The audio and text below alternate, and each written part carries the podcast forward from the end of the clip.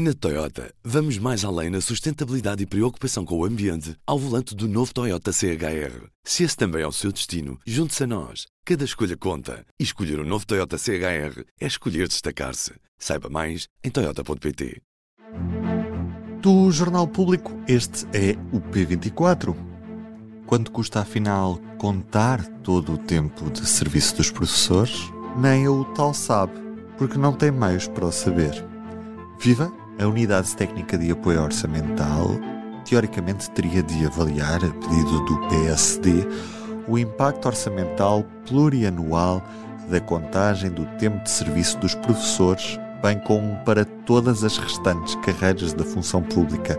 Esta é, aliás, uma proposta que quer o PSD, quer a candidatura de Pedro Nuno Santos, no PS, já se comprometeram a estudar, a analisar, inclusive a repor de forma parcial esta contagem do tempo de serviço, mas o que é certo é que ninguém sabe quanto é que isto custa. Isto porque o TAU não tem meios para o saber. Já lá vamos para já. Raquel Martins, jornalista do Público, está comigo neste P24. Vamos começar por perceber o que é que é o TAU. A Unidade Técnica de Apoio Orçamental foi criada em 2006 e funciona no Parlamento sob a orientação da Comissão de Orçamento e Finanças. Esta unidade uh, é constituída por um coordenador, que é o economista Rui Baleiras, e tem apenas quatro técnicos. Uh, eu digo apenas porque depois o caderno de encargos desta unidade é bastante vasto. Uma das suas principais funções é fazer a análise técnica das propostas de orçamento do Estado.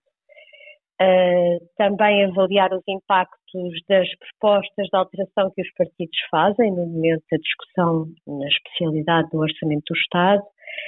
E depois tem um conjunto de outras, de outras competências mais relacionadas com as parcerias público-privadas e pode também ser chamada, como aconteceu agora, a avaliar iniciativas dos partidos.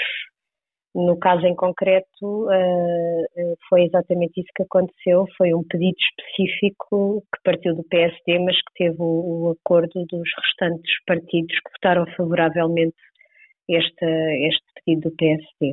E, e porquê é que o TAU não conseguiu satisfazer este pedido do PSD de avaliar quanto é que custa esta recuperação do, do tempo de serviço dos professores? Portanto, o TAU uh, recebeu este encargo no final de, de outubro e, entretanto, o que muita coisa mudou entre o final de outubro e o dia em que estamos. Houve um governo que se demitiu e neste momento até temos um governo em gestão e, e, neste novo contexto político, a UTAL precisa de, de, perceber se o Parlamento está disponível para lhe dar os meios necessários para fazer eh, este estudo. O coordenador da UTAL, o economista Rui Baleiras, diz que, de facto, o, o trabalho de estudar em profundidade o impacto orçamental da devolução do tempo de serviço aos professores é um trabalho muito complexo, que vai demorar tempo e que é preciso, em primeiro lugar, na perspectiva deles, esclarecer se se mantém o interesse no estudo, que aparentemente sim, pelo menos o PSD tem falado nele e os próprios candidatos a secretário-geral do PS também têm falado nessa questão. Uh, mas a principal, o principal problema da UTAU uh, é a falta de meios.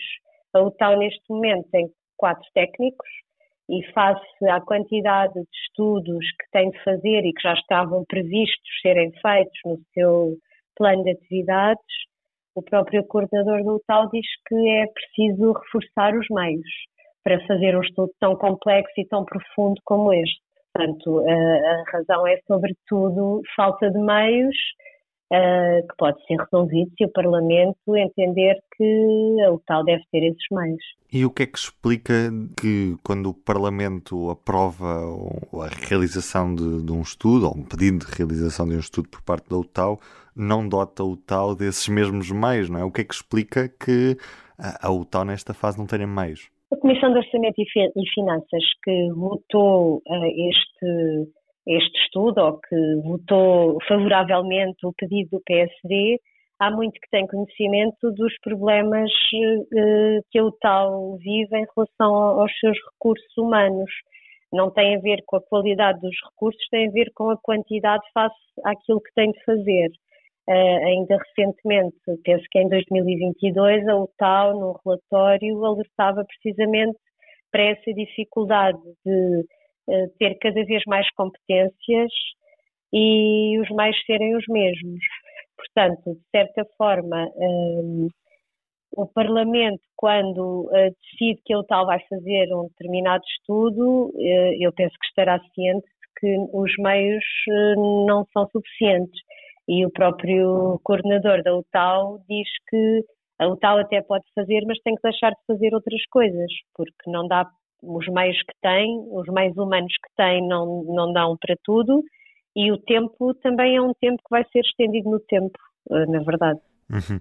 Temos alguma indicação de que haverá algum reforço de meios brevemente ou nenhum partido se chegou à frente nesta intenção de, de, de, de tentar rever esta situação da?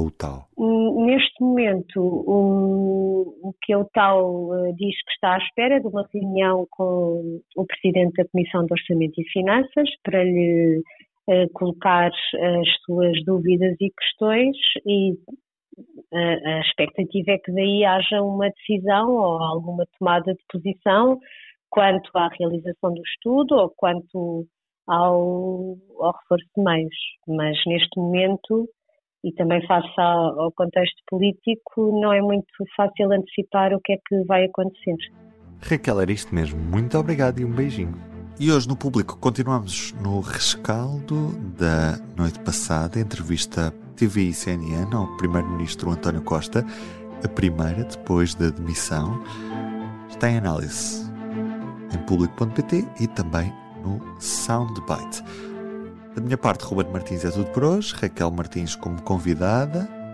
Ana Marques Maia fez a música original do podcast. Até amanhã. Tenham um bom dia.